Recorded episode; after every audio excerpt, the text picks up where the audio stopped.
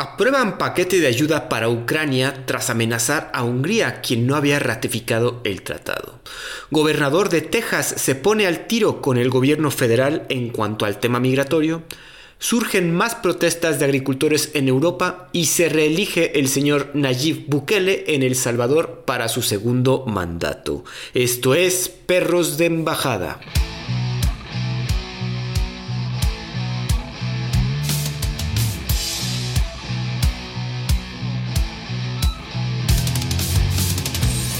¿Qué tal amigos? Bienvenidos nuevamente. Yo soy Andrés Rogas, también conocido como Chat, y me acompaña mi coanfitrión y perro capitalista por excelencia, Santiago del Castillo. ¿Cómo estás esta tarde, Santi? Pásame chat, muy bien, gracias. Escuchas de, este podcast de Perros de Embajada, bienvenidos a un episodio más. Estamos para alargar en contra de los socialistas y a favor de todo lo que sea libre mercado. Al menos de mi parte, mínimo. Por lo menos de la parte aquí de Santiago, aquí hay visiones, hay visiones de todo, bueno, casi todo, pero bueno. Y aparte ahorita sí ha estado nutrido el asunto, creo que podemos tener aquí bastante de qué comentar porque han sucedido cosas en estas dos semanas. Si recuerdan, nos tomamos una semanita porque hubo episodio especial en vivo la semana antepasada y este, hasta ahorita nos podemos juntar. Eh, pero bueno, lo bueno es que nos dejaron bastantes noticias de las cuales comentar. Y si no tienes más inconvenientes, Santi, vamos a empezar yéndonos hasta la Unión Europea. Y es que Bruselas consigue aprobar paquete de ayuda a Ucrania tras amenazar con lastimar la economía de Hungría por la oposición de su primer ministro a este plan de ayuda. Y es que se filtró un documento de la Unión Europea donde se menciona un plan de contingencia en caso de que el señor Víctor Orbán, primer ministro de Hungría, decida volver a vetar el plan de ayuda a Ucrania. El plan que dice este, este documento filtrado describe cómo atacar las debilidades económicas de Hungría, como son devaluar su moneda, aumentar la inflación y reducir la confianza de inversionistas en el país, obviamente para reducir su crecimiento anual y la creación de empleos. El señor Orbán ya había comentado que planeaba bloquear la entrega de ayuda económica calculada en 50 mil millones de euros, estrategia que ya había usado el señor el año pasado y le encanta armarla de pedo. Hungría también busca obtener fondos de parte de la Unión Europea por, 21 mil millones de euros, que también lo complica en su estrategia de bloqueo contra Ucrania.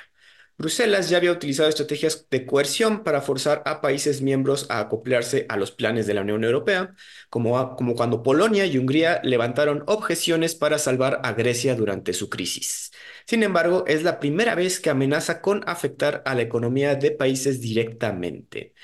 Tras las amenazas, el señor Orbán pues tuvo que firmar el plan de enviar la ayuda a Ucrania, porque pues si te amenazan así de feo con, con demoler tu economía, todos los que se dicen tus amigos, pues está cañón, ¿no, Santi? No, pero no solo eso, o sea, el tema es la burocracia de Bruselas, ¿no? O sea, es, es, es, todo un show este tema. Eh, que si la burocracia de Bruselas se pone así de, pues, vamos a lastimar la economía de, de Hungría, pues ¿dónde quedó la democracia, güey? O sea, eh, Hungría como miembro de la Unión Europea, de la burocracia de Bruselas, tiene derecho a voto, güey, y a veto. Entonces, si ellos deciden votar de una manera y me vas a castigar por eso, entonces, ¿dónde está la democracia en eso, cabrón? O sea, no, no tengo que estar de acuerdo contigo a huevo, cabrón. ¿Por qué? Esa parte se me hace completamente antidemocrática, dictatorial y en contra de lo, que pues, la, la, Europa occidental siempre promueve, ¿no? Que es la libertad, cabrón. Sí, sus valores de unión en cuanto a coalición europea, güey. O sea, ¿a poco ya estamos en el punto que el señor también, Orbán, siempre ha estado ahí como vetando y votando en contra de ciertas cosas que no le parecen, pero... yo te diría que la razón la pueden tener, la, puede tener desde cierto punto de vista, este, Bruselas, ¿no? La, ahora sí que la Unión Europea en general. Y sin duda, Orbán es un, es, un tipo medio deleznable, este, está medio psicótico el güey. Y las acciones de Hungría en los últimos años no han sido las mejores acciones en términos de libertad y de apoyo a los derechos humanos o, vaya, en, pro del progreso humano, ¿no? Eh, pero eso no le quita, cabrón, o sea, no puedes tomar una decisión mala para salvaguardar otra decisión mala, cabrón. O sea, tú, tú pusiste las reglas del juego y si alguien en esas reglas del juego hay alguien que se está portando mal, moralmente hablando, pero dentro de los límites legales, cabrón, no lo puedes castigar, güey. Entre comillas, claro, Pues sí, sí, no. Y... ¿Quién es el juez moral? El, problema de este tipo de cosas es, y yo siempre lo he dicho, güey, es ¿quién es el juez? De lo moral. O sea, porque cuando tú tienes varios ámbitos, ¿no? Está el, el ámbito legal, el ámbito ético y el ámbito moral, ¿no? El ámbito legal, pues sí, hay un juez de eso, ¿no? Hay, se establecieron leyes, establecieron jueces, establecieron estándares que tienes que cumplir, ¿no? Pero el ámbito ético y el ámbito moral, pues varían de, y no solamente de un país a otro país, güey, varían de colonias a colonias, cabrón. O sea, no es lo mismo los valores morales de Iztapalapa que los de Cholula, güey. O Sí, sea, no, claro, es así de sencillo, cabrón. la verdad. Entonces, ¿cómo vas a ser juez tú de algo que es moral? ¿no? Ujú. No, y aquí también, bueno, ya es tema. Ya es tema pues, de toda la Unión Europea que sí tiene que estar acoplando a lo que decida Bruselas. Obviamente, como bien dices, se comenta que es una democracia, pero pues si así son como las formas de negociación del centro, del, del centro de mando de, güey, si no, si no estás de acuerdo con nosotros, puede que afectemos tu economía, te mandemos menos ayuda de la que ya estás pidiendo. O sea, No va a ya haber es pan para los húngaros. O sea, un, un, un- ¿cómo se llama? Fue la pinche palabra. Blackmail, pues de- por aquí a nivel es. diplomático rudo, güey. Por supuesto, y ese, ese es el problema, güey, que está- el, el que está quedando mal, grandes Ujú. rasgos, no es Hungría. Hungría está diciendo, ya ven, este, ya ven cómo son. Sí, güey. O sea, Hungría de por sí es así. Ahorita vamos a ver en la siguiente noticia que siempre se pone al tiro con las decisiones que, que también lo puede hacer como para sacar partido, ¿no? O- obviamente el señor Orbán alguna vez se ve que desde entonces contra la, bueno, no contra la crisis de Grecia, sino también ya, ya usó esta, esta estrategia de vetar ciertas decisiones y buscar sacar más partido, ¿no? Que quizás también la Unión Europea ya se cansó de decir, puta, María está cagando este güey otra vez en nuestros planes, vamos a tener que darle algo, ¿no? Ahora, en vez de darle algo, pues vamos a mandarle una amenaza, güey. Y aquí está este documento filtrado, que también esa filtración está, está extraña, esto que suceda, pero pues sí, ya, quizás también ya se cansaron de tanto estar, de, de que este güey se aproveche de estas decisiones a nivel diplomático, ¿no? Digo, quiero pensar. ¿Quién sabe? No, sí, por supuesto. El, el tema es que cuando Hungría entró a la Unión Europea, Orbán no tenía el poder que tiene hoy en día. Que O- Ujú. Orbán ya había sido primer ministro de Hungría eh, en periodos previos. Ajá, Este, de hecho, por ejemplo, fue del, del, del- del cambio de siglo, por ahí del 99 al 2001, una jalada así. ok. Y luego se retiró un poco, se metió a hacer política un poco más local, una cosa así, y luego ya re- regresó a la política húngara con todo el poder del mundo, porque ya venía con backing de, de, de, de Rusia. Ujú. Eh, pero estamos hablando de los 2000, güey, antes de que Rusia se volviera loca, güey. O sea, cuando Putin apenas empezaba a amasar el poder en, en Rusia, Claro. justo cuando Yeltsin se estaba muriendo, güey. Ujú. Entonces, no era el Putin que conocemos, no era el Putin no era la Rusia que conocemos ¿no? hoy, ¿no? De hecho, era la Rusia en la que todo, el en la que inclusive el mundo occidental te decía, güey, hay que incluirlos en esto. Estaba en el Eh, G8, lo incluían en las en, la- en el ámbito internacional, etcétera. Digo, Eh, ajá, pero cuando regresa Orbán en 2010, y que es cuando a Putin se le empieza a botar la canica, un po- empieza. poco antes de, y que Orbán empieza a tener pues, visiones un poco medio so- sovietoides y este y un poco de pues, sí soy europeo y de, de la Unión Europea, pero me gusta el tema soviético, estoy en contra de de pues de el liderazgo alemán, si quieres, este pues, ahí es donde empieza a haber broncas, ¿no? Sí, Entonces, ¿cómo eso. controlas una Hungría que entró siendo algo completamente distinto y que se transformó ya estando adentro? Eh, que- Bueno, ahorita ya haciendo ese análisis, bastantes países han em- entraron siendo de cierta forma y obviamente conforme cambian los gobiernos y hay que estarse adecuando a nuevas visiones dentro de estos mismos líderes de gobierno, pues sí ha de haber varios cambios como país, ¿no? Y creo que eso no se vio tan, no, o tú sabrás más, no se analizó tanto cuando inició la Unión Europea, de oigan, es, ok, este grupito sí va a entrar a ser la Unión Europea, pero cuando vengan los cambios de gobiernos y las siguientes personas como que duden de este proyecto, ¿qué vamos a hacer, güey? Pero es que no, yo creo que no puedes ponerte en ese plan, güey, porque al final no sabes cuál es el futuro y no sabes qué va a pasar, güey. Igual en algún momento, pues la Unión Europea deja de existir simplemente porque se volvió obsoleta. Eh, el tema es que no había pasado a un cambio de gobierno tan radical en su visión y en su postura eh, desde la existencia de la Unión Europea hasta hoy, con, con el ejemplo de Víctor Orbán en Hungría, ¿no? Porque vi- si bien Francia ha cambiado de gobierno y de, de, pues de de ideología muchísimas veces, desde Sarkozy hasta hoy. Macron, Sí. que son formas de gobierno completamente distintas, pero, pero al final sí son, sí son europeos y tien- tienden hacia algo, ¿no? Tienen esa misma noción. Ujú. Eh, Alemania pues lleva, se echó toda la vida con, con la canciller esta Merkel, No, eh, y ahora en el cambio, eh, también pues no, no, no, no es un cambio realmente significativo en términos de política exterior de la Unión Europea. Sí puede ser un cambio radical en, en términos de eh, internos de Alemania. Vaya, eh, Italia, güey. Italia es un, es un cambio radical cada, cada vez que tiene elecciones, güey. sí. Grecia, ¿no? El, el Reino Unido le costó salirse, cabrón.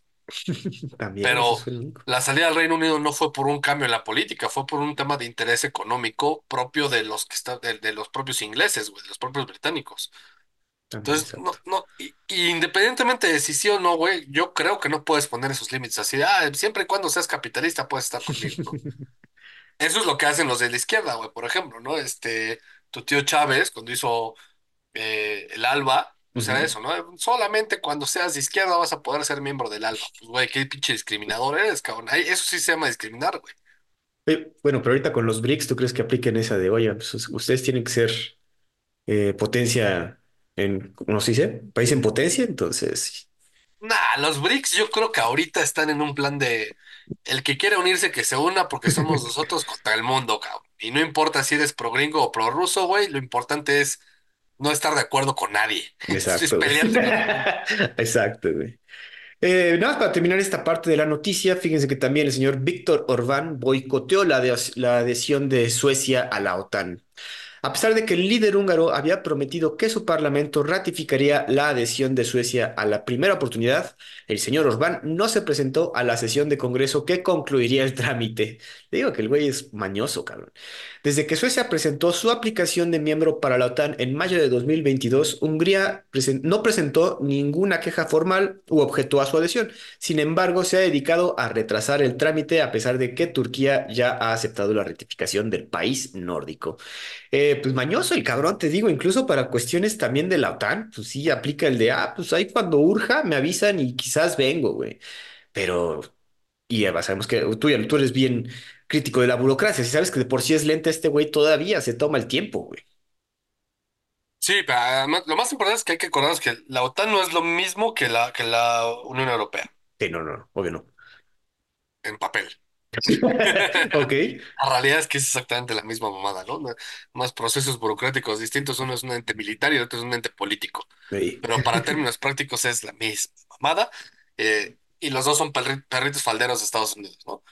Entonces, habiendo dicho eso, eh, pues obviamente Hungría va a estar presionando el tema de la OTAN con todo lo que tiene. Eh, me sorprende, o sea, lo, lo lo sorprendente de la noticia es que Turquía ya medio dobló las manos. Eh, pero igual es el pacto, ¿no? Es yo doblo las manos, yo me veo como el bueno, pero tú, Orbán, que no tienes nada que perder, di que Hungría no, güey, hace pendejo, ¿no? Sin decir que no, hazte, güey, Ajá. hazte güey, no vayas. Entonces, eh, lo, lo posterga más. A ver, a Suecia yo creo que le vale que eso entrar o no entrar, lo hace más por un tema de estrategia política, de Ok. si estamos en contra de Rusia, y me da miedo Rusia, uy, uy, uy, ahí vienen los rusos, pero em, si no entra, pues, güey, lleva desde que existe la OTAN sin entrar, güey, entonces, y nunca le ha pasado nada. Y a, a nadie le interesan los suecos, güey. O sea, Oh, bueno, Sue- Suecia es un país bonito, güey. No, sí, a ver, no, te no te estoy diciendo que sea como Tlaxcala o como Haití, güey. Pero, Pero, pero, pues, güey, o sea, es como, oye, pero tú sí fuiste a Suecia. este, sí, yo conozco dos ciudades de Suecia, yo conozco Estocolmo y Gotemburgo. Es precioso, güey, es espectacular. eh, te das cuenta de cómo un país que es de libre mercado, a pesar de, y a pesar de que sea un libre mercado casi en extremo, el que prácticamente todo se mueve a través del libre mercado, tienen muchísimos proyectos sociales de apoyo del gobierno. Ahí es donde te das cuenta que cuando, cuando vas a recolectar impuestos de una manera funcional y los vas a invertir en algo que funcione, pues ahí sí hasta pagas con gusto, cabrón. De hecho, el, por ejemplo, el gobierno sueco tiene una madre en la que en el momento en que tú pagas impuestos, Inmediatamente, obviamente, solamente se pueden pagar impuestos en línea, ¿no? Ya no los puedes pagar ni en el banco, ni, ni en cash, ni- o sea, es en línea, güey. Y en el momento en que los pagas, inmediatamente te llega un correo y te dice, tu RFC, digamos, tu Ujú, RFC asignado, em, pagó estos impuestos y estos impuestos se, se fueron para hacer estos proyectos, ¿no? Entonces te pone, de los diez mil pesos que pagaste, cinco mil se fueron para esta cosa de educación, tres mil fueron para programas de bacheo, cuatro mil para temas ecológicos y dos mil pesos para este no sé, luz, güey, lo que se te ocurra, ¿no?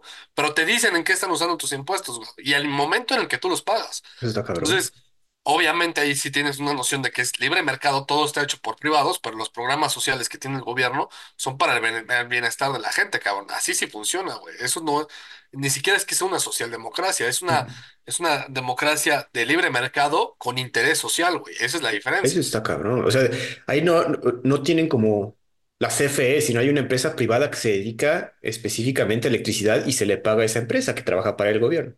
Claro, a ver, en, en Suecia no hay educación pública, güey. Ahí lo que hacen es que el gobierno dice, a ver, Las escuelas privadas pueden poner su pinche colegiatura tan alta como ellos quieran, ¿no? El gobierno va a poner unos vales para todos, que el vale, haz cuenta, el vale cuesta, no sé, te, te doy cinco mil pesos en vales eh, y tú escoges de escuela. Entonces, hay escuelas que cuestan cinco mil pesos y tú va- lo pagas como los vales, o hay escuelas que te valen, no sé, cincuenta mil pesos, güey. Entonces tienes cinco mil pesos de descuento, tú ya nomás te pagas 45, pero tú escoges, cabrón. Entonces, ahí ya no hay un adoctrinamiento, güey, porque cuando ahí está, tienes educación pública, se llama adoctrinamiento. Es, es así de sencillo. Y allá es completamente privada, güey. El, el cabrón que pone su escuelita decide qué educación va a dar, güey. Y tú como papá decides qué educación quiere que, te- quieres que tenga tu hijo, güey. No el Estado. No el Esa es la gran Estado. diferencia. Eso está chingón.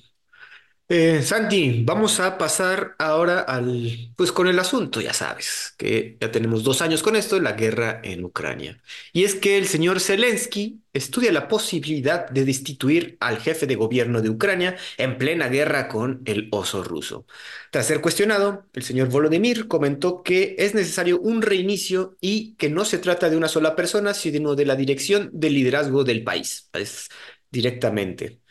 Eh, también comentó que no solo es una... No, perdón. Según los reportes en medios ucranianos y occidentales, Zelensky ofreció la semana pasada al jefe del ejército, Valery Saluzny, la posibilidad de renunciar, pero el general se negó. La necesidad de una amplia movilización para reponer las filas ha sido uno de los motivos de desacuerdo, de acuerdo a los últimos reportes. Zelensky dijo al final del año pasado que había rechazado la solicitud del ejército de movilizar hasta 500.000 personas y pidió más detalles sobre cómo se organizaría y costearía. También se reportó que estudiaba la destitución del jefe de Estado Mayor, el señor Sergi Shatala. Eh, pues Santi, creo que después de los que no avanzaran las líneas de guerra en todo después de verano, eso se puso, pues, y ya, bueno, ya, ya, se vio entre la- contra las cuerdas, güey. Esto de que ya viene Trump, no le van a mandar dinero, todavía siguen viendo que el paquete, por lo, menos ya quedó el paquete de la Unión Europea, eso está bien.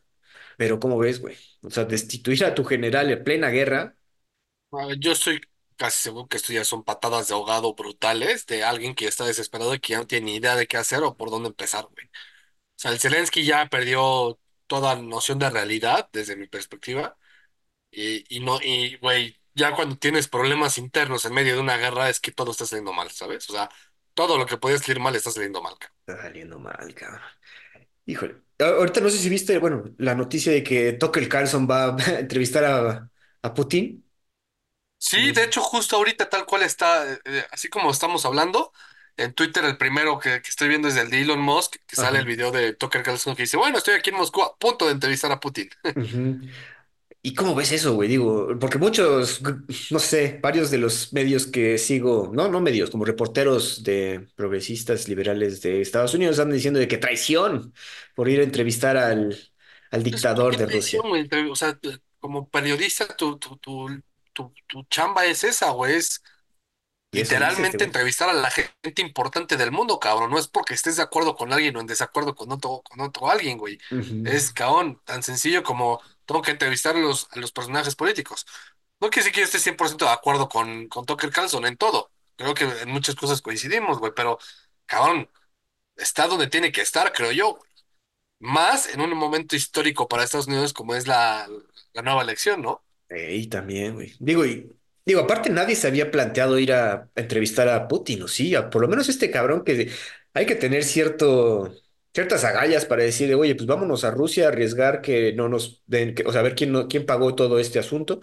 Quizás lo pagó Elon Musk, ¿eh? No, no quiero, no quiero poner, pensar Pues en una de esas, ¿eh? Yo, yo no creo que Tucker Carlson sea alguien que defienda a Putin. De hecho, creo que generalmente no lo ha sido así.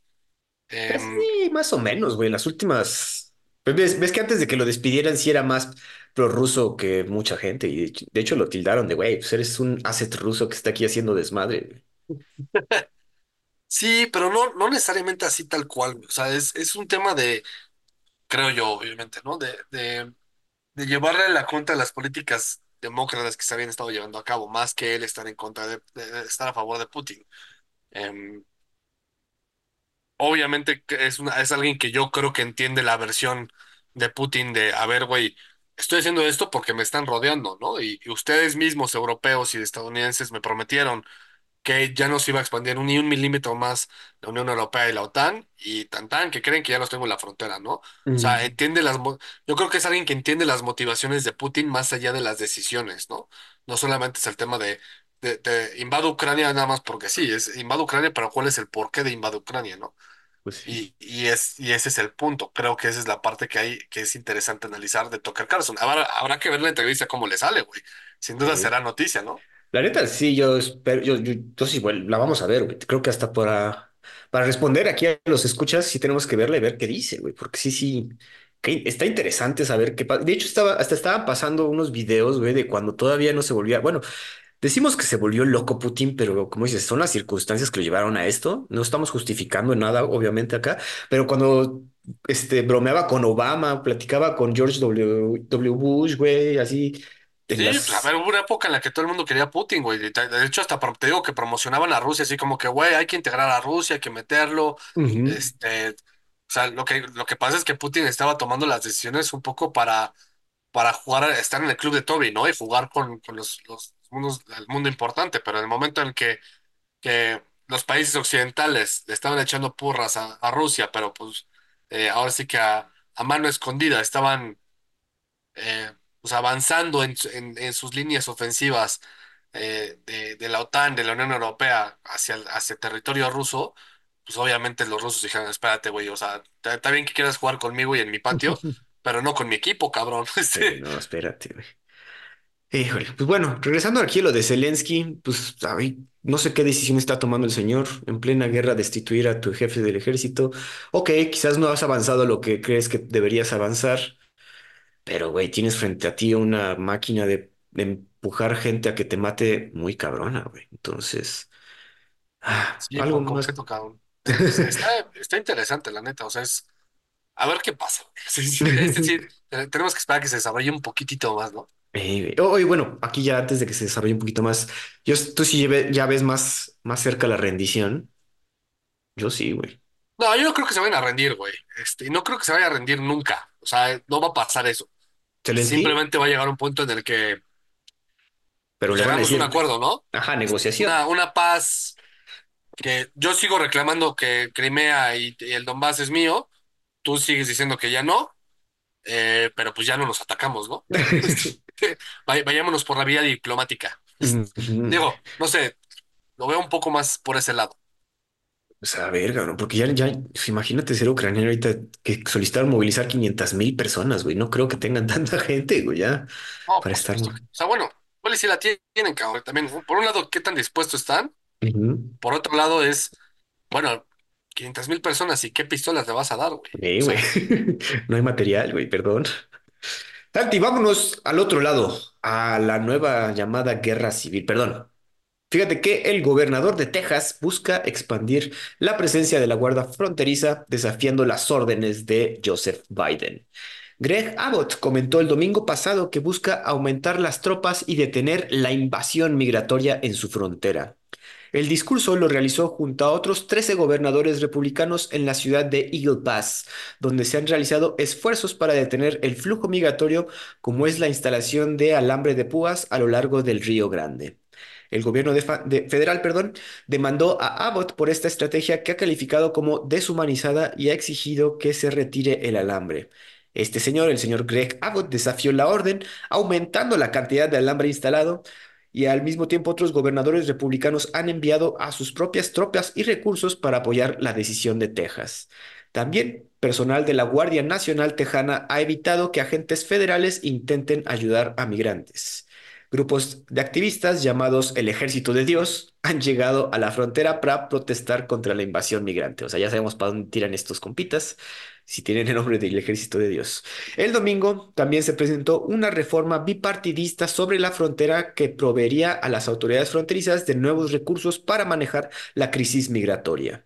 Trump, obviamente, ha dicho que la reforma es un pase libre para la inmigración ilegal y parece que no será ratificada por los republicanos. Eso lo escribimos ayer, hace, hace rato, pero parece ser que no va a pasar ya esa, esa reforma. Santi, tú has estado más al tanto de cómo se está poniendo al tiro Texas contra el gobierno federal y desafiando así a las órdenes, cabrón.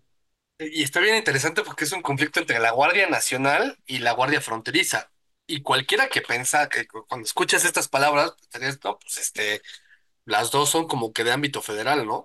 Y el tema es que dentro de la legislación estadounidense está bien curiosa porque la Guardia Nacional, el responsable de, de reclutar y de administrar la Guardia Nacional es cada estado. Entonces, cada estado tiene su propia Guardia Nacional, que es a nivel federal, pero pues ellos son los encargados. Entonces, esta Guardia Nacional le responde al, go- al gobernador, no al, no al presidente.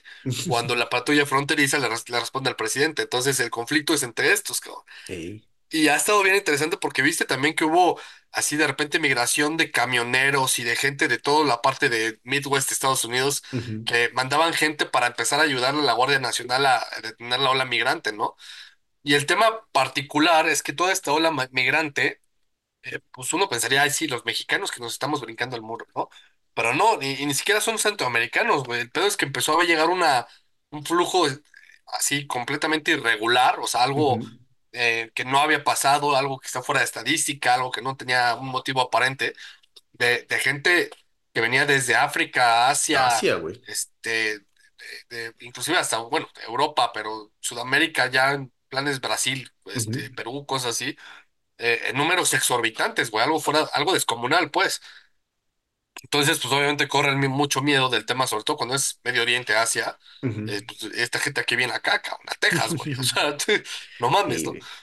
Y, y se puso de moda el tema este del Texit, ¿no? El de Ajá. Texas in- independiente. Y el tema de Texas históricamente siempre ha sido muy curioso. Eh, ¿tú sabes por qué se llama Six Flags, el parque de diversiones? No, el parque de diversiones no. Six Flags lo, lo fundaron en Texas, el Ok, parque de diversiones, como tal. Es, eh, y lo, fuen- lo fundan después de uno que se llamaba Fiesta Texas. ok. Y el chiste es que se llama Six Flags porque son, eh, que el estado de Texas ha tenido seis banderas. ¿Tú Ah, sabes cuáles son esas seis banderas? no, realmente no. Eh, Es, bueno, Estados Unidos, Ajá, Texas, ajá, México, ok. el Imperio Español, Oh, y me falta un, me faltan pues dos. los Es- confederados, ¿no? los Confederados, y me falta una. La otra, pues ya creo es que es la, la última del Lone State, ¿no? El Lone No, esa es Star la de State. Texas. Es la, la de Lone Star State es la de Texas. Creo que la última es Francia, güey. Ah, Pero no me va. acuerdo. No me, no me acuerdo bien, pero creo que sí es la última. Oye, pero qué buen dato, güey. Y si no es Francia, es Suiza. Una de esas. Eh, pero bueno, el, el chiste es este. Ah, no, es el, el- el Imperio Español y la otra es este, la Nueva España. Ah, claro. Y sí, sí, pues sí, es cierto, siempre te digo, no, no, no sabía, güey, qué buena el historia, tema es que Texas siempre ha sido revoltoso, güey. O sea, en la historia de tanto de Estados Unidos como de propio Texas, como de propio México y como de propio Imperio Español, siempre ha sido súper revoltosa. Ey. Em, vaya, los que llegaron a, a- a colonizar Texas en la época del- de, de México y que después dijeron, "Eh, ¿qué, qué crees que ya, este, ahora sí quiero ser gringo? Pues primero se independizaron y había una, una discusión muy fuerte dentro de Texas de si pasábamos a formar parte de Estados Unidos o no. ¿Por qué? Porque muchos de estos que se habían independizado se, habían vuelto esclavistas. O sea, bueno, eran esclavistas eh, de la parte de la economía del sur.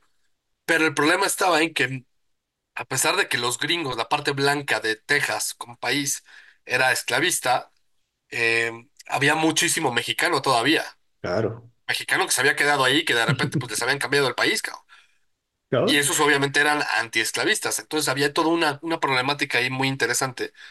Que al final en el, en el propio Congreso eh, tejano deciden pues sí adherirse a Estados Unidos bajo ciertas condiciones, ¿no? Que el sur sí se, se acoplara a Texas y que Texas fuera un estado esclavista y que el, el norte siempre respetara a Texas y sí, y bueno, terminó la guerra civil, ¿no? Pero siempre ha sido esta noción complicada. Ahora, hoy en día Texas es el estado, yo te diría, el más poderoso militarmente hablando de Estados Unidos, güey. No porque los militares tejanos sean muy buenos, güey. Es porque toda su sociedad está completamente armada, güey. O sea, ¿qué te acuerdas Claro. del episodio pasado, güey? Es. Eh, yo tengo 15 pistolas, carnal, a ver a cómo nos vamos, ¿no? Sí, güey. No, y siempre ha sido así, güey. Como dices, históricamente siempre han sido, pues, renuentes dentro del... Pues yo tengo entendido que tienen muchas políticas que se tuvieron que hacer específicas para Texas. Ves que también toda su red eléctrica está separada de la red eléctrica de, de- de Estados Unidos porque ellos quieren, güey. O sea, porque quieren, somos, somos el, el estado solito, güey. Entonces, sí, sí, es un desmadre ahí No, y además en temas de recursos tienen todo lo que tú se te antoje, cabrón. O sea, petróleo, oro, plata. Plata, México dejó ir con Texas la segunda reserva de plata más grande del mundo, güey. O sea, es, es bastante em, pues, grande la reserva que tiene. Y petróleo también tiene todo lo del mundo, güey. Tiene mar, Tiene mar, güey. este, tiene ríos, tiene, o sea, tiene todo, güey. Es, es, es, es un país en todo su cerca. Es, de hecho, si se independizara, hoy sería creo que la octava economía del mundo. Sí, tendría bastante, güey. Bueno, para empezar está gigante el pinche país. Son doscientos sesenta y ocho mil metro- millas cuadradas, güey. Y población 29 millones el año, para el año pasado. Sí, güey. Y esto- digo, me puse a ver el mapa y sí, como dices, tiene un chingo de, de salidas al mar. Tiene para todos lados, güey. Y por eso son así, cabrón. Se Sí, tal sienten. cual. Pues, pues, eh, y es que es eso, güey. Y ahora también, la realidad es que Texas ya es una mixture. En algún punto, o sea, a mí alguna vez se me había ocurrido escribir un libro, nunca lo escribí, pero la idea era esa, ¿no? De co- cómo se ve el futuro para, para la cultura fronteriza entre México y Estados Unidos. Y es que yo creo que en algún punto uh, los mexicanos dicen, no, estamos reconquistando Estados Unidos, güey, tanto California y todo eso, ¿no? Y los gringos, este, le tienen miedo a esa parte de hispanización que está pasando en todos los estados de la frontera.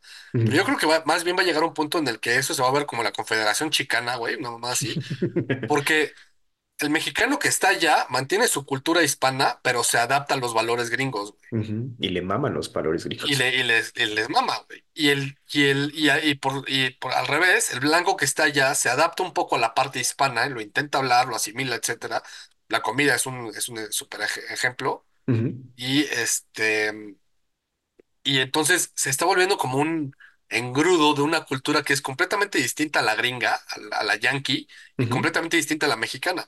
Entonces, son los chicanos, es el Spanglish, Ujú. que, que es, tiene valores distintos a los yankees, valores distintos a los mexicanos, economías que funcionan hasta de manera distinta, cabrón. Entonces yo creo que en algún punto, si no es ahorita lo del Texit, dentro de 100 años, 150 años, y no solo Texas, güey, toda la frontera, incluyendo partes de Nuevo León, Chihuahua, Baja, etcétera, se van a, a unificar o, o se van a, ir a- de manera separada, pero a independizar y, crear sus propias comunidades, güey, porque sí es, sí son completamente distintas. Ahora, ¿por qué creo que también puede ser de, de manera separada? Porque California y Texas son dos polos opuestos. Es que esto es lo que te iba a decir, que también surgió como, bueno, ha surgido como una potencia ideológica dentro de los mismos Estados Unidos, güey. O sea, estaba California por un lado con su liber, con- como dices su libertinaje extremo, y, es, y la ideología de los tejanos pues, es más conservadora, pero más, eh, también están aumentando su economía, o sea, están haciendo un nuevo hub en Austin muy grande en cuanto a tecnología, entonces, una, pues, desafiando incluso a todo Silicon Valley, güey, que eso es, como bien dices, una contraposición a los valores que está intentando meter California, ¿no? Sí, sí, por completo. Pues a ver qué pasa, digo, no, no, no, no creemos que sea, suceda este el Texit tan pronto, pero Yo sí creo que lo que va a estar interesante es que se va a poner en discusión, se va a poner en la mesa, ¿no? O sea, va a ser como el nacimiento de esta eh, noción, nación tejana, ¿no? Eh, no creo que pase, no creo que se independice, pero sí va a estar sobre la mesa. Así, oye, vamos a cuestionarnos si somos tejanos o somos gringos. Oye, bueno, y Ahora, tam- ojo, también depende mucho de la elección, güey. Es lo que te iba a decir, güey, que obviamente estas eh, caravanas migrantes y toda esta situación migratoria sucede, ha sucedido todo el tiempo, pero se, enarbe- se, se, se- se pone más intensa en periodo electoral, ¿no? Entonces, sí es moneda de cambio para las elecciones, güey. Por eso aquí, de hecho, la, la- esta reforma bipartidista, los, los mismos republicanos dijeron, güey, ok, no queremos que estos migrantes lleguen así de golpe y a la loca, güey. Entonces, pero para, para, pero van a llegar, güey. Necesitamos mano de obra, o sea, hay que ser honestos, cabrón. Eh, por eso estamos haciendo esta reforma para que hay que darle más recursos, que se, se haga bien un filtro de quién sí puede aplicar para una visa, si quién sí es refugiado, porque si no, se nos va a seguir complicando el asunto. Eso decían los mismos republicanos. Llega el señor Trump diciendo de que, oye, si, si pasa esta reforma va a ser un gol para Joe Biden, güey, que no necesito ahorita, entonces vamos a mover toda mi maquinaria re- republicana para que no pasen esto, a pesar de que los mismos republicanos sí quieren esta reforma, güey. Eso es lo que también hay que criticar.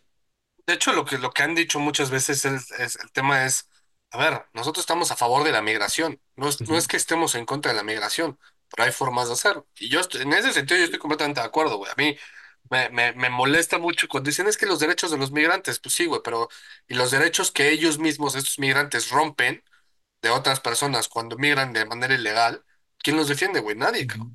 El, el migrar ilegalmente termina siendo todo un tema.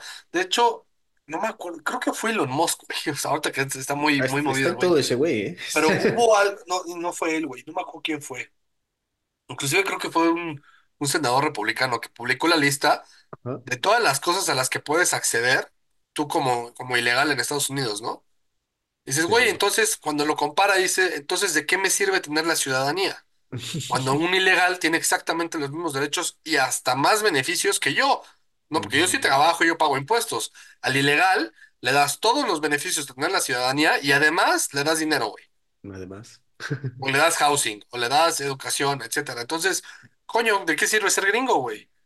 Digo, no hemos leído la reforma esta que, que hicieron los ambos partidos, pero pues sí querían, porque aparte necesitas recursos para esta migración legal que quieres hacer, güey. O sea, ok, lleguen, pero hay- tiene que haber una maquinaria que filtre, güey, que es lo que estaba buscando esta reforma, pero bueno. Pasamos a otra situación, Santi, otra vez. Nuevo, un nuevo ejército de tractores se aglutina a las afueras de Roma. Si bien recuerdan, ha estado sucediendo estas protestas de parte de los agricultores europeos, ahora le toca a Italia. Y es que se prepara una nueva protesta por parte de granjeros en la capital italiana, como ha sucedido en otros países de la Unión Europea. Se espera que para el viernes lleguen entre 1.500 y 2.000 tractores para conformar la protesta. Los agricultores exigen subsidios a los combustibles, mejores precios para sus productos en relación a las regulaciones ambientales europeas, que son las que están más intensas, las cuales dificultan la competición contra productos extranjeros.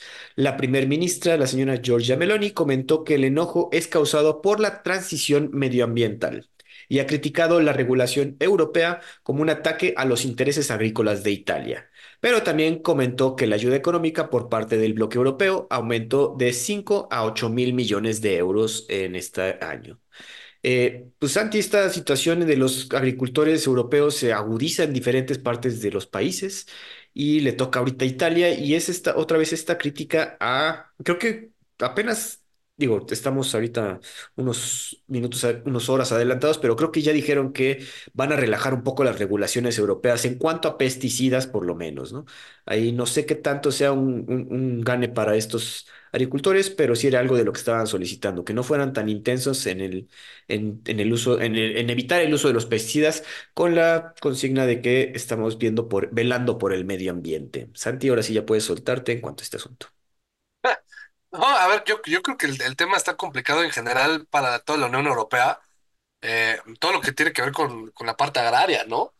Y lo, lo interesante es que cualquiera podría pensar que después de siglos, siglos, siglos, siglos, siendo la potencia económica como, como conjunto, o sea, to- toda la, no- toda la- lo que es Europa, porque al final fueron los conquistadores del planeta, de una manera u otra, ¿no? ¿Cierto? Em, y obviamente son los primeros que empezaron con las revoluciones tecnológicas, desde el punto de vista de, de revolución industrial, este, lo que, o sea, explotación de recursos, todo eso, ¿no?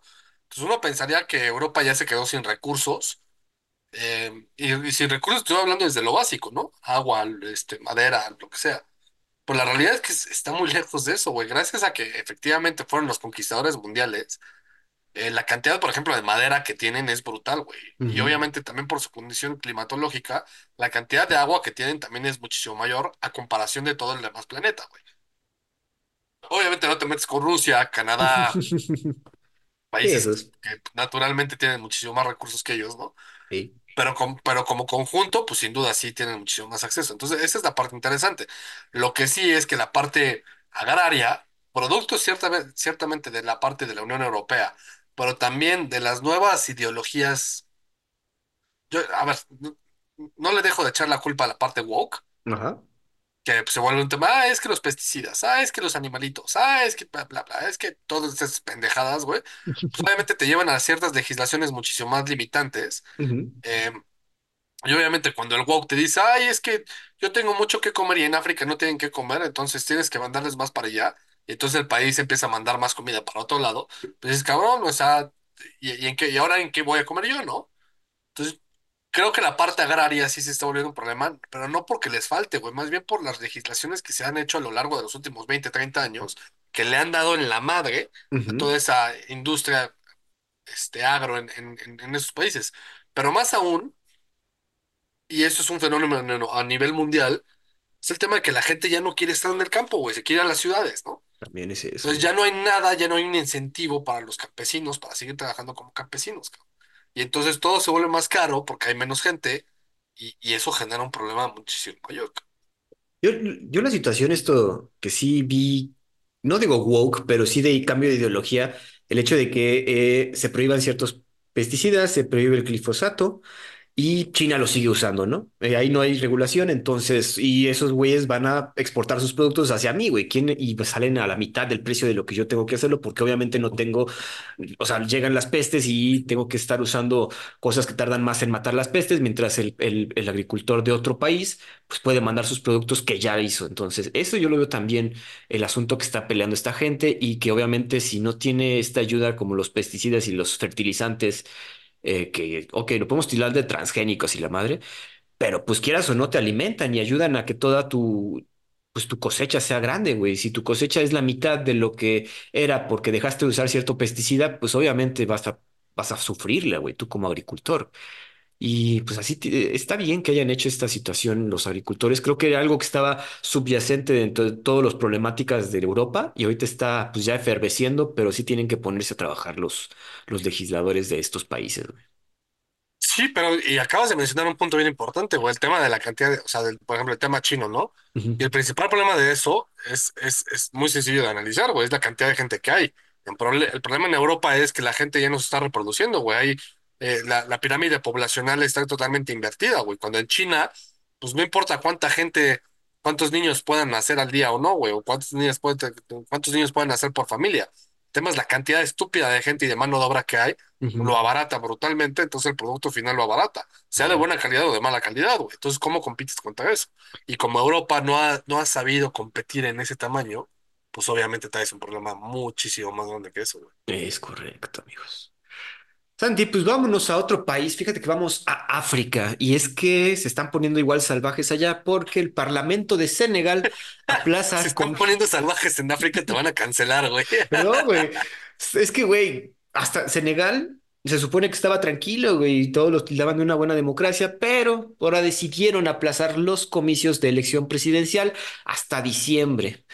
Y es que en la votación el Parlamento acordó aplazar las elecciones presidenciales hasta el 15 de diciembre. Varios legisladores de oposición fueron obligados a salir del edificio legislativo, algunos expulsados por fuerzas de seguridad, mientras debatían la decisión del presidente Macky de postergar los comicios. Las elecciones estaban programadas para el 25 de febrero y el mandato del señor Macky concluía el 2 de abril. Las autoridades restringieron el lunes el acceso a Internet en medio de crecientes protestas por parte de simpatizantes de la oposición que se oponen al aplazamiento de estas elecciones. Al mismo tiempo de la votación, las fuerzas de seguridad se enfrentaron con manifestantes en las calles de la capital de Dakar. Macky que en julio dijo que no intentaría obtener un tercer mandato, había alegado una disputa electoral entre el Parlamento y el Poder Judicial en relación con las candidaturas como motivo para el aplazamiento. Pero los líderes de la oposición y los candidatos rechazaron la medida, señalando que se trataba de un golpe de Estado. Y es que sí, no seas cabrón, o sea, aplazarlas un año sí es Un demasiado. año, güey. Sí, Sí, eso sí parece. Cuando parece, suena, huele y sabe, es que es cabrón. Es que es un Entonces, golpe de Estado, güey. O sea, es que se está queriendo reelegir, que ahorita vamos a hablar de una reelección, pero que ahí sí la quiere la gente, perdón. Pero aquí el señor Macky ya, ya lleva dos, dos periodos y ya le tocaba salir y ahora por un, pues, porque dice que hay problemas entre el Parlamento y el Poder Judicial, va a aplazar un año las elecciones de no seas cabrón. ¿A poco no lo puedes arreglar antes, güey? O sea, aplazas como unos meses, ¿no? Dos. A ver, sin duda organizar una elección hay que ver la cantidad de gente que vota, ¿no? Porque no solamente es la población que tiene un país, es la población que tiene que es votante, güey, que esa es la principal diferencia. claro. Entonces, eso sí es un, un show, ¿no? Pero, de todas maneras, güey, o sea, un año es, es- sí suena de, de- porque además, si hubiese una circunstancia, por ejemplo, aquí en México, se podría aplazar la, la, la elección, ¿no? Para entonces el presidente no se queda en el poder. Hay un proceso que está establecido en el que entra un presidente este, interino. Ah, claro, güey. ¿no? Eh, porque no, en México hay dos figuras, el presidente sustituto y el presidente interino. Ok. En este caso entraría un presidente interino. Allá la idea, lo, o sea, lo que estamos viendo es que el güey se va a quedar un año más, güey. Este, O sea, e- eso es el problema, cabrón. Si tú dices, bueno, aplazamos la elección un año, pero yo me voy, que yo ya mi, Ujú. mi periodo se cumplió, y me puedo volver a presentar si, si, si las leyes me lo permiten, ¿no? Pero, pero no me quedo yo ese periodo, ah, pues cabrón, este, eso es, es otro plan por completo, ¿no? Es un plan que se, se, se escucha tenebroso, güey. O sea, ya por eso surge la duda y por eso la gente se está manifestando, güey. Pero te digo, como que todos tildaban a Senegal de una democracia que sí estaba más o menos estable, pero pues parece ser que el señor Macky Sall pues quiere poner a todo de cabeza, güey. Te, te Eh, voy te voy a dar un dato que es, es, es un, eh, salió un estudio muy, muy llamativo de, de, de África que decía cuando un país tiene una selección que tiene, es capaz de llegar al mundial, al mundial de Ah, fútbol, ok. es un, eh, es una consecuencia de cierta estabilidad interna del país. Ok. Entonces, cuando tienes países como pues, Camerún, Marruecos, Egipto, Sudáfrica, Senegal, Ujú. este, Nigeria, eh, no sé qué otro por ahí, este, ¿Gana? Argelia, güey, este, no sé, países así que son como comúnmente los que sabemos que van a, a los mundiales desde África, eh, pues sí, sí son, entre comillas, sinónimo de algún tipo de estabilidad política, social Mm, y de, tiene inclusive sentido. hasta de potencia dentro del continente, ¿no? Sí. Pero, y, y ese estudio lo, lo hicieron cuando yo, cuando yo estaba estudiando la maestría, como por ahí en 2014, 2015. Eh, Pero hoy en día eso se ha ido por la borda, güey, porque ya no, ya no se ha vuelto una, una realidad, ¿no? Muchas veces la- lo, lo planteado en, en- en la Federación de Fútbol estuvo bien durante unos años de cierta estabilidad, pero hoy que ha, habi- ha habido revueltas de manera interna, no se ve reflejado en el fútbol, ¿no? Pues se ve reflejado en el país, que es un- un- una miseria, ¿no? Y, por ejemplo, ahora, hoy en día tienes a Mali como una potencia futbolística, cuando Mali pues, no, no es una potencia económica ni política. Ni de chiste. Entonces, Sí. está interesante el dato, dato cultural. Está interesante, güey, pero sí, como dices, en un principio sí tenía razón, pero ahorita con todo el, pues no, digo, los movimientos que ha habido en África, yo creo que ya no puede Pues, aplicarse, ¿cuántas güey. veces hemos hablado de Nigeria y de Camerún en este podcast, güey? Sí, Últimamente. Ya, varias, güey. más de una, güey. y Burkina Faso y la madre, no manches. Ahora to- le tocó a Senegal. Pues lástima, veremos qué pasa. Ojalá no, o sea, ojalá no sea hasta diciembre que tengamos que hablar de las elecciones de Senegal, porque sí, que, que, qué ganas de seguir robando, güey. O no sé qué quiere, güey. Sí, está cañón. Santi, aquí hay una noticia que quizás te, eh, bueno, asusta para todos los que trabajamos con reuniones en Zoom. Fíjate que un trabajador de una empresa financiera transfiere 25 millones de dólares tras una videollamada con su CFO, el cual fue, era un deepfake, una, estaban haciendo una imagen de su CFO, de su pari, de su coworker ahí, y pusieron ahí en la, en la, en la, junta de Zoom. La noticia va así. El empleado de una empresa multinacional fue engañado para realizar el depósito tras una junta virtual con quien creía eran sus superiores. La policía de Hong Kong determinó que en la junta todos los participantes, menos el empleado en cuestión, estaban utilizando tecnología deepfake para convencerlo de realizar el depósito. Para esto, emularon con imágenes y voz a colegas conocidos del empleado. Este tipo de fraudes ha ido en aumento y la policía de Hong Kong ha realizado por lo menos seis arrestos a personas que han utilizado este tipo de estrategias. Cabe recordar que a finales de enero surgieron miles de imágenes y videos eh, porno de la cantante Taylor Swift en redes sociales, llegando al punto que en, la misma red social X tuvieron que eh, bloquear que buscaran Taylor Swift en su plataforma porque aparecían pura imagen porno de Taylor Swift, que obviamente son deepfakes creados con inteligencia artificial y con pues, tecnología para estar engañando gente y engañando bobos, güey. Pero Santi, qué pinche miedo que ahora sí ya no, no, o sea, ya cómo vas a poder. O sea, porque si has visto la tecnología deepfake ya la más puntual, no se distingue, cabrón. Y ya para que estén engañando a gente de que ande depositando dinero, se pinta peligroso el pedo. Chat, si eres tú, compruébame que eras tú. Este, ¿en qué año estudiamos juntos? Cuando estemos juntos. No puedo decir eso, pero sí. No, Eh, ahí está, no eres tú, cabrón, nunca estudiamos juntos. Está de miedo, güey. O sea, Eh, está de miedo, sí, pero a ver, es que, a ver, si- sin duda eso, eso es, es algo que va a ir en aumento y cada vez más, ¿no? Y, sí, y, y se vuelve tema como de película, ¿no? No sé si te acuerdas de Minority Report y todas estas, sí. este, em, ahí hay una de Colin Farrell que es un remake de una de Schwarzenegger que se Ah, la de To- Total Recall. Total Recall, Claro, o que güey. se ponen un collar y, cambia la persona y así. Este es- y ahora con los goggles estos que sacó iPhone también se, se vuelve todo un tema de revuelo, ¿no? Eh, eh, a ver, es es súper interesante, sin duda. Hay que aplaudirle la capacidad a estos güeyes, por más malos que sean, o sea, güey, lograr eso no, no ser nada sencillo. Pero por otro lado, también debería haber ciertos protocolos, ¿no? O sea, es, es lo mismo, como entras a una llamada de, de, de, de, pues no sé, de, a ver, si, yo- si, si tú me mandas una liga, Ujú. pues en teoría pienso que eres tú, güey, o sea, y no necesariamente eres tú, porque últimamente me he enterado de mucha gente que le han what- hackeado el WhatsApp, güey, Ajá. lo cual ya también es todo un tema, ¿no? También. Porque además te mandan, y eso ya me pasó a mí, que me manda un mensaje a alguien, decía, hola, ¿cómo estás? Y resulta ser que, y era del contacto, güey, y resulta ser que le hackearon el WhatsApp, ¿no?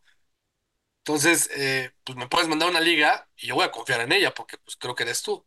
Pero si al momento que entro y empiezo a ver cierto, porque puedes copiar la voz y la, y la, y la, y la, la cara, ¿no? La cara, ¿no? Pero la actitud, la forma de hablar, los acentos, las, las palabras que se usan, eso como que no está tan desarrollado, creo yo, ¿no?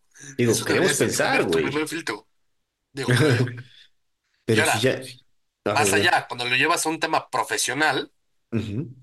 Pues sí, debería haber ciertos filtros de, de un tipo de intranet, eh, solamente puedes entrar con cierto tipo de código de seguridad. A ver, la primera pregunta sería, ¿qué tan común es que este güey hablara con todos los superiores, güey, con el CFO y con el CEO, ¿no? Que imagínate que es el, el, pues no sé, acá el Don Godínez, que en su vida, vi- no- no- en su vida había hablado con el CEO, güey, ¿por qué de Ujú. repente va a hablar con él, no? Tengo entendido que sí tenía bastante, o sea, que sí era puesto importante como para que esté platicando con el CFO. Ya fue hasta que el CFO le dijo, oye, ¿por qué se movió este dinero? Oye, tú me dijiste, güey. ¿Cómo que yo te dije, güey? Sí, güey. Y ya cuando le explicó todo fue cuando ya entró la policía a ver qué onda, güey. Pero eh, esta nueva tecnología, como dices, quisiera uno pensar que podemos crear protocolos y nos podemos dar cuenta por ademanes y forma en que se mueve la gente, cómo se expresa, güey. No, Pero ya quién sabe, a ver, sin duda, eh, eso lo, decimos desde el- desde la ignorancia, ¿no? Porque nunca nos ha pasado. Pero digo, no sé si te ha llegado por aquí la... Pues digo, ahorita como que estamos metido muy en ver qué herramientas de inteligencia artificial podemos usar para la creación de podcast. Me puse a ver cómo ya están, ya sacaron una herramienta para que nada más te grabas un, dos minutos hablando y la inteligencia artificial te lo puede imitar perfectamente, güey. Ah, sí, eso sí, eso sí lo vi. De hecho, vimos una, pre- en la asociación InsurTech vimos una Ajá. presentación de eso. Eh, Y, está súper interesante y está muy cool, pero el el desarrollo que tiene eh, está medio robotizado, ¿no? ujú, O sea, sí te, sí te alcanzas a dar cuenta de que hay ciertas discrepancias eh, íntegras de la persona, propias de cada persona, que, el, que no lo logra desarrollar al 100, sobre todo cuando te grabas nada más dos minutos, ¿no? Entonces, por ejemplo, si, tú- si tú ahorita me dices, oye, este, oye, pues, pinche chicano, eh, la inteligencia artificial no va a entender por qué me estás diciendo chicano, ¿no? Porque pues ok, ese era mi apodo cuando yo estaba en prepa, güey. claro. Porque nunca mencionamos eso y tú no me dices de esa manera, ¿no? Ujú, Entonces, si, si, si de repente hay esa discrepancia, como que sí se atrapa. Eh, eso es ahorita de lo que, de la que yo conozco, de la que yo sé, ¿no? Y sobre todo de la que está disponible en México. ey. Pero obviamente cuando eres un hacker y, y- o, o te mueves en los malos mundos del internet, el deep web y así, güey, pues, pues es otra está. cosa completamente distinta, ¿no? Y Y la capacidad te, que tengan es distinta. yo te decía también de esta, de esta nueva herramienta, porque también eso viene a como terminar, eh, bueno, a, a a- no digo terminar, pero a quitar trabajos de, güey, pues ya no tienes que hacer videos tutoriales para tus empresas, güey, o sea, nada más te grabas una vez, tres minutos y puedes hacer nuevos videos tutoriales para enseñarle a la gente sin pedos, güey. De hecho, eso sé que sí lo están haciendo algunas empresas aquí en México y no solamente, no, no solamente pienses en ese sentido, güey. Piensa en las consecuencias políticas que esto puede tener. Eh, Mm, un, alguien muy cercano a mí que se dedica a todo este tema de campañas políticas a manera de diseño, me estaba platicando que tuvo eh, una reunión con el equipo de campaña de una de las dos candidatas eh, presidenciales aquí en México ¿correcto? y este y entonces les preguntó, oigan, ¿cuáles son sus protocolos de ciberseguridad? Nada, que nosotros no tenemos nada. Oh, ok. Les voy a demostrar por qué sí deben de tener. Y que a la semana les mandó un video de la candidata eh, diciendo unas artes de estupideces que obviamente no dijo. O sea, aquí, mi intención no es desacreditar a ninguna candidata, pero unas artes de estupideces en contra de los gays, en contra de, de, de los Sí, pobres, en contra de, de los mexicanos, clasista. O sea, dicen unas artes de estupideces, así que obviamente sale un video así y te tira la campaña por completo, ¿no? seguro. Y, y ella hablándolo. Y además en, en el, en el propio video recibiendo dinero y prometiendo cosas, o sea, una cantidad de, así, algo que te destruye la carrera política y de hecho que te meten a la cárcel. Así de sí. Y se los enseñó, o sea, ni siquiera se los mandó, güey, se los enseñó, porque obviamente si se lo mandas corres riesgo de que se publique y entonces ya dice que es, se los enseñó así, miren lo que yo hice ahorita con inteligencia artificial. Y es con la voz de la candidata, con la foto de la candidata, o sea, con el video de la candidata, este, diciendo toda esa cantidad de estupideces, todo que generado por inteligencia artificial. Entonces, obviamente, si un equipo no tiene ciertos parámetros de ciber- de ciberseguridad, porque además, ¿cómo lo desmientes, güey? Sí, como dices que no es?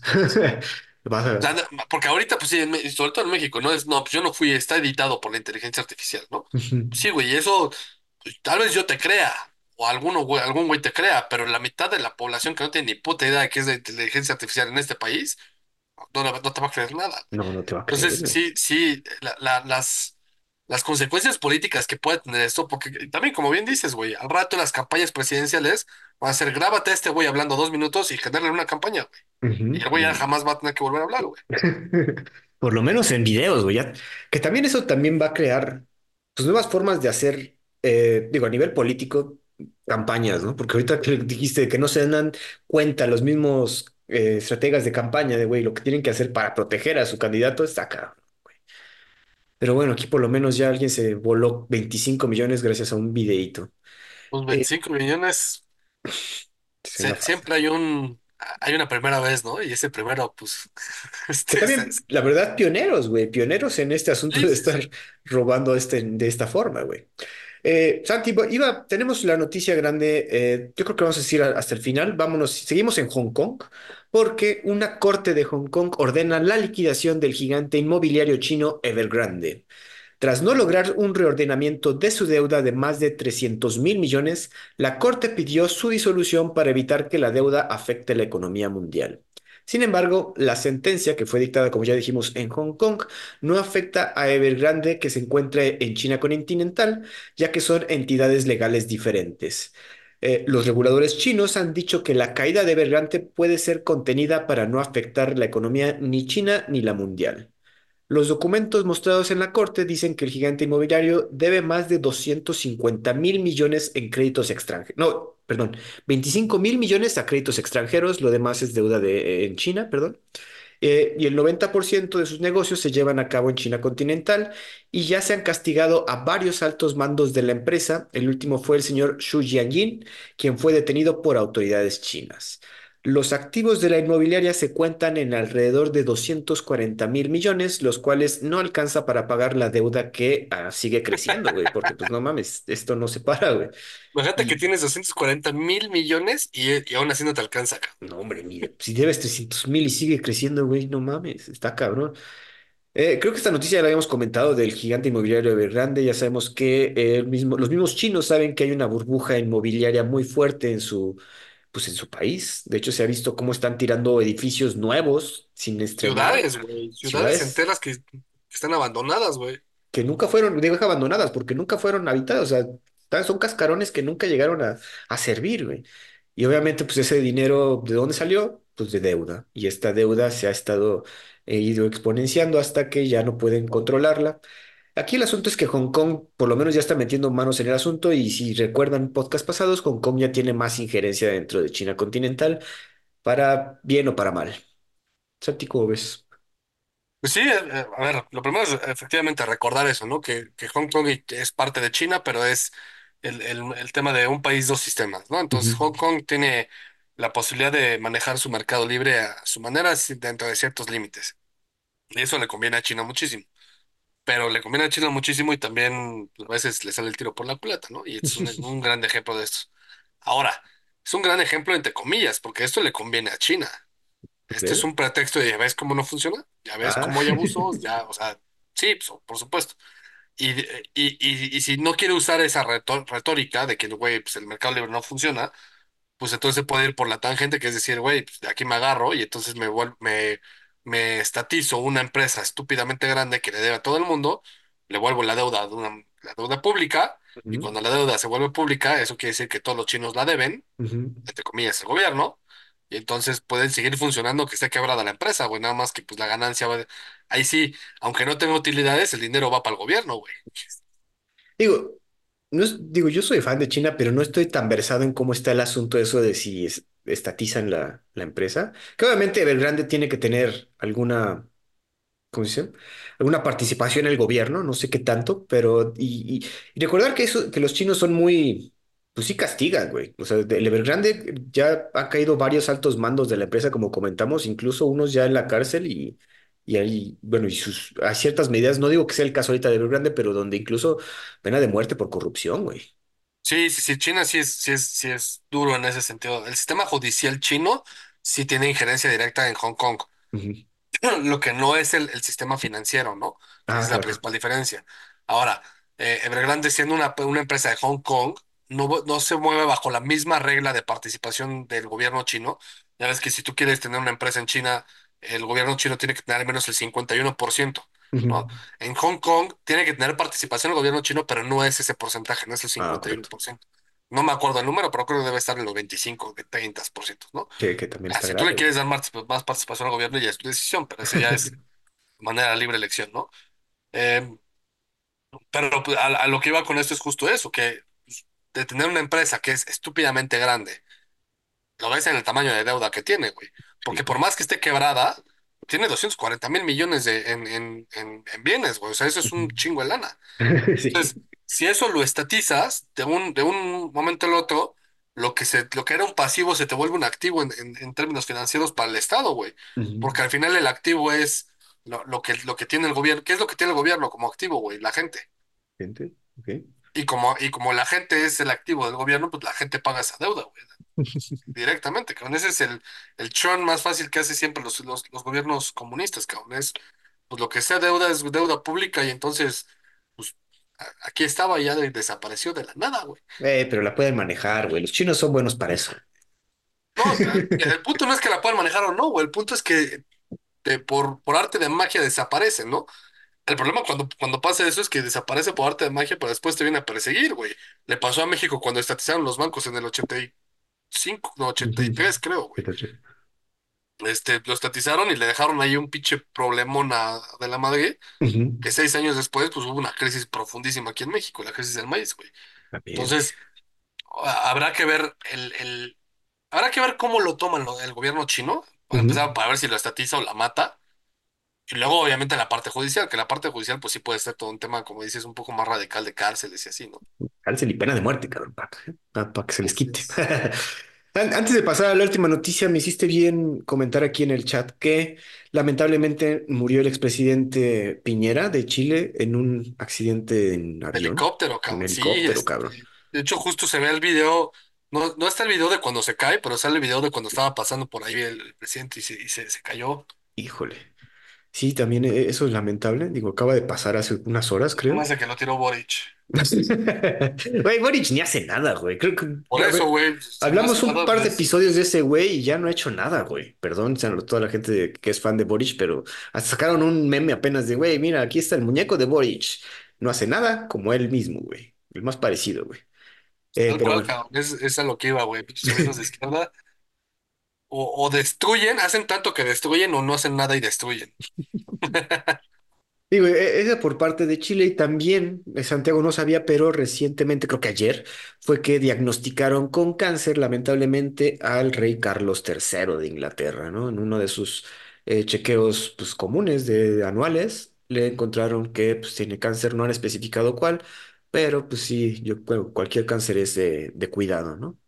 O pero además dicen, o sea, no es cáncer de próstata. O sea, eso es lo, cu- lo curioso de la nota, ¿no? Es, tiene cáncer pero no es de próstata. Entonces es así como, ah, ok. Ok, entonces puede ser cualquier otra 99% del cuerpo, pero bueno. Sí, sí, sí. Entonces, digo, noti- noticias lamentables, la verdad, tanto la muerte, les descanse en paz el señor Piñera, y pues que se mejore el rey Carlos, porque pues si no le va a durar muy poco el mandato, cabrón. Digo, bromeábamos antes de entrar a cabina, pero, güey, acabas de conseguir tu primera chamba y ya por cuestiones de salud vas a tener que dejarla. Y aparte, ¿quién queda, güey? Oh, ¿quién, quién Como, vendría? como te decía, ¿no? Esperar 73 años para que te de- hereden la chamba y que te dure un año, güey. Sí, Este, güey. este güey sí se está revolcando de coraje, cabrón. Güey, cabrón. Oye, pero digo, en dado caso, ¿quién quedaría el, William. este, William, ¿verdad? William es el príncipe de Gales ahorita. Ok. Pues a ver, Creo que quizás. todavía no queda como príncipe de Gales porque no ha hecho un juramento en Gales, que tiene que hacer un Oh, juramento en gael, en, en gaélico, ajá, en galés, ajá. Y entonces ya se le queda como la unción del príncipe de Gales. Y eso no lo han hecho así como se tardaron en coronar al rey Carlos. Eh, es un evento más bien simbólico, no quiere decir que no sea, pero en, en- en estricto sentido, William es el príncipe de Gales ahorita. Ok. Pues mira, ya quizás hay que apurar esos trámites Es, porque no es se vaya a como el, el príncipe de Asturias, es el Ujú, heredero de la corona, ¿no? En este caso, Claro. la princesa de Asturias. Ok, Pero el príncipe de Gales es el, es el heredero de la corona. correcto. Pues a ver, te digo, hay que empezar a apurar el trámite porque no sé a qué nos vaya a dar el susto aquí el señor Carlos. Santi, pues la noticia que ha estado resonando, el señor Nayib Bukele gana la reelección con aplastante mayoría. Ganó con el 83% de los votos. Su contrincante más cercano obtuvo solo el 7% en un, tras un conteo que se dice tuvo un proceso errático de acuerdo al Tribunal Electoral. La candidatura de Bukele se pudo lograr gracias a una interpretación de los jueces de la Sala Constitucional, los cuales obviamente fueron elegidos por el partido de Bukele, lo cual esta interpretación daba luz verde a una reelección. O sea, quién sabe qué han de haber dicho, pero bueno. No, sí, de hecho ya lo comentamos, ya te lo expliqué, pero ahorita te lo, te lo Ok. reexplico. Ahí va de nuevo. Eh, tras la, tras la aplastante victoria, los gobiernos de otros países como México, China, Guatemala, Honduras, Panamá o Paraguay ya felicitaron públicamente al señor Bukele. De igual manera, el señor Anthony Blinken, secretario de Estado gringo, también lo felicitó y buscó más cooperación entre los dos países. El actual presidente cuenta con una aprobación de más del 90% tras la promulgación de su estado de excepción y el encarcelamiento de más de 76 mil criminales y la reducción casi total de los crímenes en el país centroamericano. Pues, güey, ¿qué puedes hacer frente a estos números, güey? La No, pero verdad. y, y- y los números tienen un motivo, güey. Cuando eres el país más peligroso de todo el continente, Ujú. que de, de, de seis años para acá, güey, te vuelves el país más pacífico de todo el continente. Por ahí vi un tuit, una estupidez, que un estúpido decía, no, El Salvador no es el país más, este, más seguro de, de, de América, es, es Cuba. Así sí, güey. Así decía, güey. Güey, no. Está bien, pobre idiota. Hace- Hacían el chiste de, güey, pues es que no hay que robar, güey. Sí, exacto, que ¿qué te vas a robar, cabrón? El jabón del de al lado, güey, no mames. Este, pero bueno, eso, eso es natural, ¿no? Obviamente, pues la, la gente lo que más deseaba en un país como ese es la seguridad, güey, independientemente de la libertad que pudieras tener o no. De hecho, había- alguna vez te comentaba yo que, hay, que en política, en Realpolitik, más que política, en Realpolitik, se considera que em, cuando tú cedes tu libertad, tienes seguridad, pero cuando cedes la seguridad, tienes libertad. Y entonces ese es como que el, el, el dinamismo o, o la, o la diarquía que necesitas balancear para ver qué es lo que va, en qué te vas a enfocar tú como político, ¿no? Eh, y en este caso, pues alguno podría argumentar que los salvadoreños han cedido su libertad a cambio de seguridad. Yo te diría, yo en su lugar hubiera hecho lo mismo. Este, Es, que tras eso, duda, los, tras ser el país Ahora, había quienes decían que hubo fraude y que estaban ahí las woke feminazis este, con pancartas diciendo que había fraude y no sé qué. Por más irregular que haya sido el conteo y la elección y lo que quieras, la realidad es que pon tú que no era el 83, pero sí el 63 o el 73. O sea, Bukele arrasó, güey, la gente sí votó por él. Lo mismo pasaba en Rusia, güey, con Putin, ¿no? Este, Putin salía a las elecciones y la gente votaba por él, güey, lo amaban, cabrón. O sea, no sé si ahorita lo sigan amando igual que antes, güey, pero la gente, o sea, es eh, unción por alabación, cabrón, tal cual. O sea, es, es el presidente porque lo alaban, güey. Ahora, el tema del, del, del juez es un poco más interesante, ya lo habíamos comentado. El problema estaba en que la ley salvadoreña sí te permitía la reelección, pero no consecutiva. Ah, sí me dijiste, cierto, ya me. Entonces, tú puedes ser presidente ahorita, un periodo no, y después sí, ¿no? O en su caso, se- según, mal según recuerdo, podía ser presidente, dejar el puesto durante seis meses, estilo lo Ujú. que pasa aquí en México, y volver a ser presidente, pero no puedes haber tenido un cargo público durante seis meses. Ah, creo que esa la aplicó, ¿eh? Esa fue la. Ajá, entonces lo que aplicaron ahí es de, eh, pues güey, si yo soy el presidente no voy a renunciar para volver, para regresar. Entonces hay que hacer una modificación constitucional que le hicieron y los jueces la ratificaron, Ajá, que es que si está durante el puesto, sí puede reelegirse. No claro. necesitas bajar, eh, bajarte por seis meses para no tener el puesto de, de- de elección, güey. Lo cual a mí se me hace bastante prudente, entre comillas, porque luego países como México, pues si tú eres el presidente y haces tu campaña como presidente, pues está súper. eh, de hecho, por eso en México está vetado que el presidente haga declaraciones durante seis meses, güey. No puede Ujú. haber.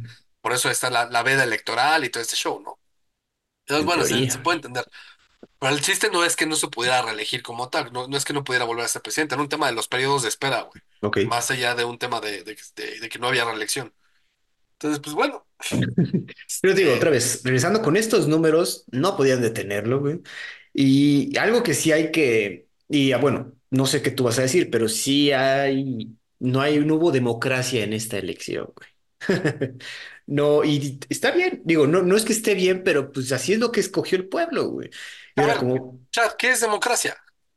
pues que se puedan presentar varios y escoger varios y todo el mundo escoja el que más. varios, güey. O sea, hubo más de tres. Esto queremos pensar. No, Hubo más de tres. De hecho, el, el Frente de Liberación, que es el, el que antes era un, un, este, una guerrilla que se convirtió en partido político, el Facundo Martí, creo que se llama, Ok. tuvo, fue el segundo lugar que obtuvo, creo que el cuatro punto seis por ciento una cosa así. Este, el tercer lugar obtuvo el 4%. Eh, yo estaba viendo la, la tabla, creo que había cinco candidatos. Ok. Entonces, bajo tu definición, democracia sí hubo. Ya. ¿Qué otra? A ver, ¿qué otra definición le quieres no, no, está bien, sí, sí, te bien. O sea, bajo mi definición, sí, pero pues sí estamos viendo la, eh, que sí ya tomó el rol de dictador Nayib Bukele, o sea, estamos de acuerdo en eso. Pero esos son dos puntos distintos. Sí, sí, sí. A ver, yo creo que sí hubo democracia, porque la definición más cercana a mí, y desde mi punto de vista realista de lo que puede ser democracia, es eh, que el pueblo elige, ¿no? Que, que la ciudadanía elige, más que el pueblo, que la porque el pueblo es muy de, de la 4T. El- la ciudadanía elige, los que son ciudadanos del país eligen. Sí, De manera directa, indirecta, o como lo quieras ver, ¿no? Pero que, que haya un, un sufragio para, para elegir algo, ¿no? y que por cierto tipo de mayoría, dependiendo de la legislación de cada quien, pues se determina un ganador, ¿no? Y puede ser primera vuelta, segunda vuelta, tercera, hasta tercera vuelta si quisieras, ¿no? Para mí eso es democracia, ¿no? Que a través de un, de un ciudadano que tiene capacidad de elección, toma la decisión de elegir y, y, el, y bajo las reglas de cada país se determina un ganador. Porque en ese caso también podrías decir Estados Unidos no es democracia, ¿no? Porque no es voto directo. no es voto directo. Pero bueno, entonces, bajo ese estricto sentido, yo creo que sí hay democracia en El Salvador. Ok. Ahora, Que puede haber democracias dictatoriales, sí. México la fue durante 70 años, güey. Ok. Sea, había elecciones. La gente salía a votar y la gente votaba por el PRI, güey. O sea, eso nadie se lo quita al PRI, güey. El PRI, la gente salía a votar y votaba por el PRI, güey. Y. Y este, el- el- había una democracia dictatorial, sí, güey. Era la democracia, la dictadura del partido, no de la persona. Acá en Salvador estamos viendo, pues sin duda, no, no, no lo tacho 100% de dictador, 100%, pero sí tiene dotes dictatoriales, ¿no? Sí, güey. O sea, digo, ahora eh, dijiste algo muy importante, porque el partido, ¿qué, qué- cuál es el partido de Bukele, güey? ¿Tú lo ubicas? No me acuerdo, pero lo fundó él. Ah, sí, ah, creo que sí es cierto. Bueno, pero también el asunto es que lo, lo- ya es más la persona más que el partido, ¿no? O sea, sí se Sí, está. se- y eso es lo que está de moda en toda América, güey. Aquí en México, pues, por mucho que digas Morena, lo que quieras, el, Ujú, el partido es, es, es tu tío, güey. Es este, bueno. Este, eso pasaba también con los peronistas, ¿no? Los peronistas, que ya ni siquiera eran peronistas, ya eran kirchneristas, güey. Y el partido era el de la, el de la Kirchner, cabrón. Este, en Colombia, vaya, en Venezuela es lo mismo, ¿no? La bandera inclusive que usa Maduro, ni siquiera es la bandera de él, güey, es la bandera de Chávez. Chávez todavía. Y nadie se acuerda del partido, güey. Em, mira, ajá. de hecho... Bukele fue miembro del partido eh, Facundo Martí, eh, Frente de Liberación Nacional. Ese es Y el, sí, el partido que quedó en segundo lugar. Y este partido, el, el, el, el Frente de Liberación Nacional Facundo Martí, antes había sido un grupo terrorista. Y Bukele había sido miembro de ese partido y después se salió y ahorita es el, el de Arena, creo. Ah, claro, Orena. Sí, sí, tienes No, razón. ahora es Gana, Gana, se llama la Gran Alianza de la Na- Unidad Nacional. La Gran, feos, güey. Gran Perdón. Alianza de Unidad Nacional. Algo así, güey.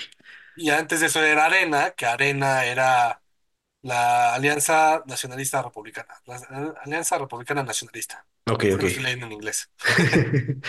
Eh, pero bueno, regresando aquí al punto, eh, pues lo logró el señor, güey. No era de esos números, nadie se los quita, la verdad. Todos sabíamos que se iba a reelegir, que su constitución lo dejara o no, pues ya vimos que él buscó el bucle de cómo Sí, a meterse. ver, lo iba a lograr. Ahí sí ya lo ganaba de manera democrática, como estamos discutiendo o no, es otra historia. Lo ganó de manera democrática, que eso dices, bueno, qué bueno, güey, al menos, ¿no? Este, sí. Pero, pero ya después, digamos, porque ya incluso estaban saliendo su coordinador de campaña, le preguntaron, oiga, ¿hay un tercer término? Y el señor sí dijo de, pues si el pueblo lo quiere. Sí, sí, sí. Eh, Yo Clásico, soy un servidor de la nación. Ajá, La güey. O sea, nación me lo demande. o sea, Este, digo, vamos a trabajar ahorita, pero si el pueblo lo quiere, pues vamos otra vez, güey. Que otra vez. sí, es, el eh, es el ejemplo de una dictadura de derecha, como lo fue Pinochet, ¿no? pero Es, el pueblo me aclama, pues sí, güey. el Me vale más que el pueblo te aclame, güey. Tu tiempo se acabó, mi rey. Ahora, si no era él, iba a ser alguien que él designara, güey, que, que se iba a llamar Juan de las Tunas, pero que el que Ujú, gobernara iba a ser un maximato, como aquí en México lo fue, ¿no? ujú, Entonces, este, pu- la, la diferencia es cómo le pones el nombre de la persona. Como lo ujú. fue Alberto Fernández en, en Argentina, ahorita antes de Milei. Alberto Fernández no gobernaba, güey, la que No gobernaba era gobernaba. la Cristina, güey. La Cristina loca, güey, sí, güey. Eh, pero bueno, ahorita lo que vale la pena es decirle, eh, porque también algo que yo creo que este señor tiene un proyecto como para otros cinco años, que es lo que dura esto, eh, y pues va bien, güey, la verdad, lamentablemente, pues no nos pueden gustar sus métodos, podemos estar en contra de cómo ha tratado a los criminales, que pone los derechos humanos abajo del bienestar de las familias, pero si eso le gana votos, si eso convence a la gente, si la gente es, es feliz, güey, pues no podemos ser otra, Ojo, es que aquí es cuando en historia política eh, es la parte, la, la parte crítica de la situación, güey. Porque Ajá. aquí es cuando ya gané mi segundo mandato, ya no- en teoría ya no puedo hacerme otro segundo mandato, otro tercer mandato. Entonces, ahorita es cuando acumulo poder o dinero o abuso, ¿no? Y entonces se le puede botar la canica, güey. Se le puede botar la canica y ya volverse un dictador, ya, ya de no solamente atacar a los criminales, sino ya irse sobre la población, güey. O empezar a amasar poder empresarial para cuando salga a volverse eh, un Carlos Slim del Salvador, güey, o de Centroamérica. claro. O en una de esas empezar a- ya con corruptelas muchísimo más cínicas de las que le han acusado. Y ya empezar a juntar dinero a lo imbécil, güey, porque pues, se va a salir, güey. ¿no? Sí. Entonces, este es el punto de inflexión y es el punto crítico de historia política. De hecho, puedes ver en muchísimos ejemplos. Hay quien dice que a Salinas le pasó. Salinas fue el mejor presidente de México para muchos eh, durante cuatro años y sus últimos dos años se dedicó a hacer por estupidez, güey. Sí. Y eso fue lo que lo tiró, ¿no? Y eso le pasa a muchos presidentes en Estados Unidos, que el- su primer periodo es pura, este, puras cosas buenas, pero en el segundo periodo, como ya no pueden hacer más, es cuando empiezan a hacer sus La truculentos negocios, ¿no? Oye, que también, el ¿tú, punto de cre- inflexión. ¿tú crees que afecte este punto de inflexión la edad del güey? Tiene 42 años, güey. Quizás está más una visión diferente a esos ejemplos que, bu- que, que ponemos. No, más bien yo creo que eso lo hace más peligroso, güey, porque sa- él sabe que en teoría, menos por algo natural, Ujú. está difí- no, no tiene la muerte tan cerca, güey, ¿no? Entonces, mejor Entonces, acumulo puede decir, más. güey, pues me quedo aquí hasta que me muera, cabrón. Pues O digo, sea, como no es bien como un dices, Pinochet que me quedo aquí hasta que me muera y eso puede ser mañana o dentro ajá, de dos años, ¿no? aquí puede Él ser puede decir, 40. güey, me quedo aquí hasta que me muera, o peor tantito, es, me voy de aquí, pero me llevo toda la lana, güey. También, güey. Como bien dices, una prueba de fuego para tanto para Bukele como para el país, El Salvador. Y pues bueno, pues ya decidieron, la ve- bien por ellos, la verdad. Y pues el camino ahorita está abierto para ellos. ¿Algo más que agregar, Santi? No, pues a ver, honestamente, sobre este tema en específico, yo creo que, a ver, el futuro pinta bien, Ujú. habrá que ver cómo lo toma, ¿no? No, no soy fan de las dictaduras. Si me pones una dictadura de derecha, prefiero 100% la dictadura de derecha que la de izquierda. Pero de todas maneras, no, no, no, o sea, no, pues, si me das a escoger, pues que no haya dictadura, ¿no? Sí, no es el escenario Ahora, ideal. no te quiero decir más políticos como él, pero sí más políticas como las que él ha tomado, güey, en Es toda que América. eso también es lo que también puede tentar a otros países, ¿no? De que, oye, pues si está funcionando acá y ya, ya lo reeligieron, como que me da más carnita como para aventarme yo también a hacer algo parecido, ¿no? Como De comentábamos hecho, de yo justo Ecuador. leí un reporte que decía tal cual, eh, el, el gran éxito de, de Bukele es demostrar que el monopolio del- de la, del- de la agresión, la- el monopolio Sí, de la de violencia, Ajá. siempre lo va a tener el Estado. Y el tema está en qué tanto lo quieres usar o no. Mm, Entonces, por México es un gran ejemplo de cómo nadie ha querido usar el monopolio de la violencia, en- en- fu- fuera del narco, ¿no? El que, el que usa el monopolio de la violencia en México es narco. claro. Y que el día en que el Estado quiera hacer uso de ese monopolio, podría arrasar, pero cagado de risa con el narco. El tema es que no quieren por intereses políticos económicos que hay, güey. Eh, Ciertamente. entonces, el gran éxito de Bukele es demostrar que sí se puede.